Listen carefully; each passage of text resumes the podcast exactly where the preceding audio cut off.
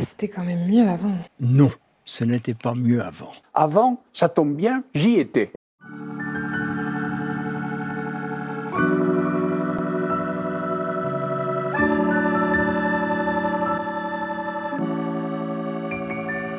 Bonjour Bonjour Bienvenue dans Juste un aller-retour, le podcast qui éclaire l'actualité à la lumière de l'histoire.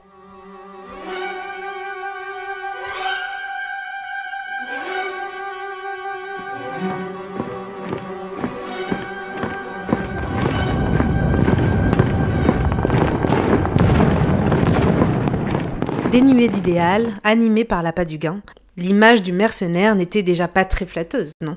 Et ce n'est pas Wagner qui redore le blason de la profession.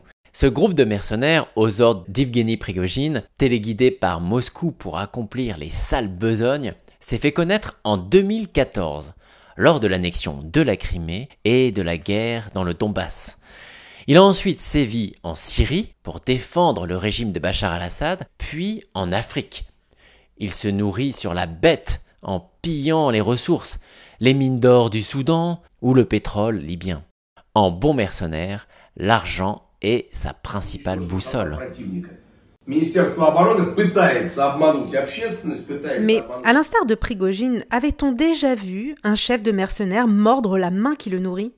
Alors, on va répondre à cette question, mais tout d'abord survolons un peu l'histoire de ce métier qui ne date pas d'hier. Le mercenaire français Bob Denard disait même que le mercenariat était le deuxième plus vieux métier du monde.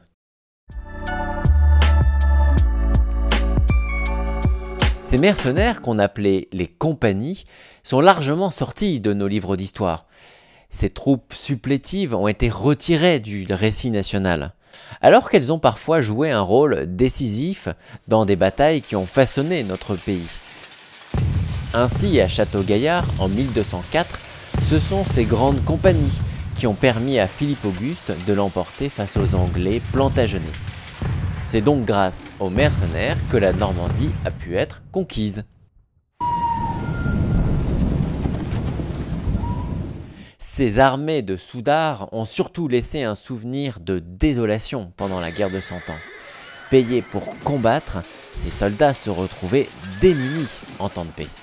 Ils vivaient alors de pillage et dévastaient les campagnes.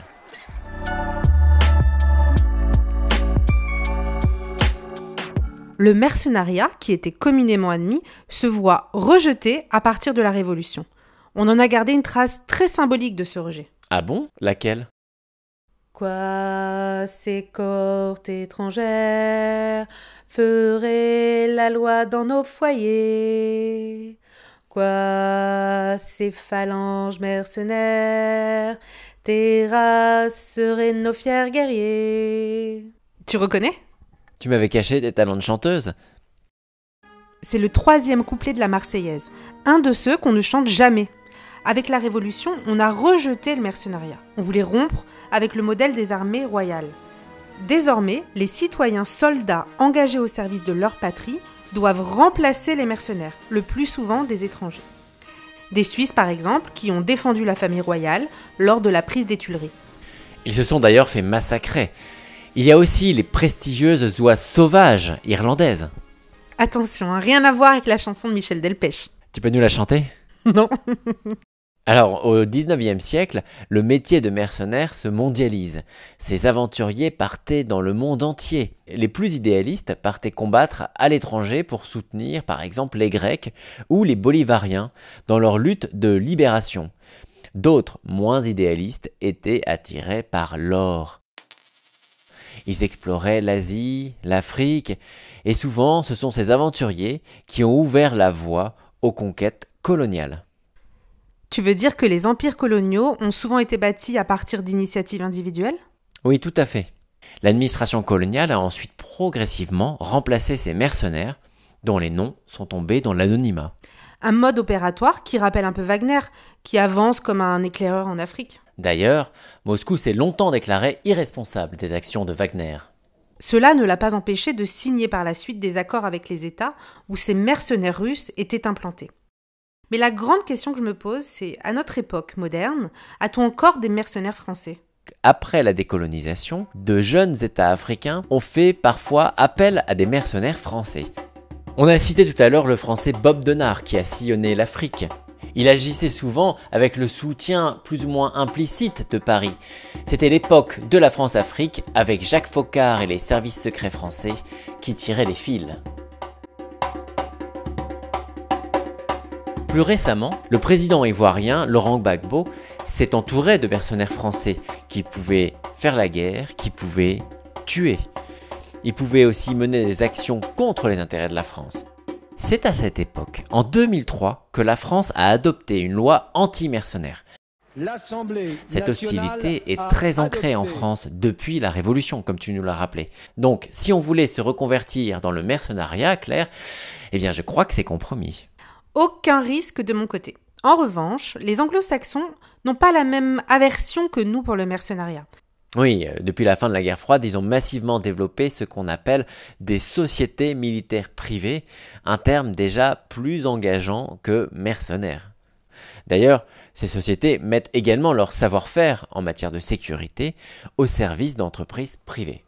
Pendant la guerre en Irak des années 2000, on comptait parmi les Américains autant de soldats officiels que d'agents militaires privés.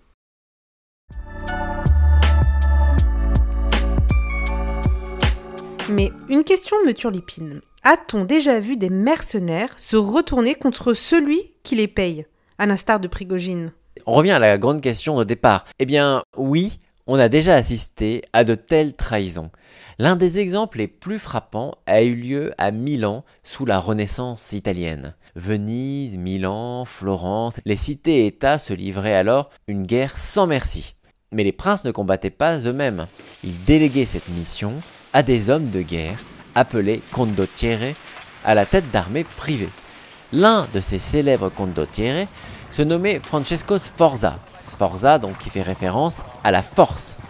Ce fils de paysan a accompli l'une des plus incroyables ascensions de l'histoire. En bon mercenaire, il se vendait au plus offrant, prêt à trahir tout le monde.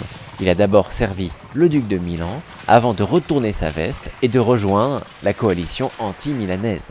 En manœuvrant habilement, ce chef de guerre est finalement apparu comme indispensable et la ville de Milan, aux abois face à ses ennemis, viendra lui proposer le sceptre. C'est ainsi que Francesco Sforza deviendra lui-même duc de Milan. En fait, c'est un mercenaire sans aucun scrupule qui a trahi tout le monde avant de fonder sa dynastie. D'ailleurs, Machiavel, qui a vécu un peu après, détestait les mercenaires. Vous ne pouvez vous y fier, parce qu'ils aspireront toujours à leur propre grandeur, en vous opprimant, vous qui êtes leur maître, a-t-il écrit dans Le Prince? C'était assurément un appel à se méfier de ces mercenaires, les révolutionnaires français étaient bien d'accord avec Machiavel et Vladimir Poutine aurait peut-être dû relire Le Prince.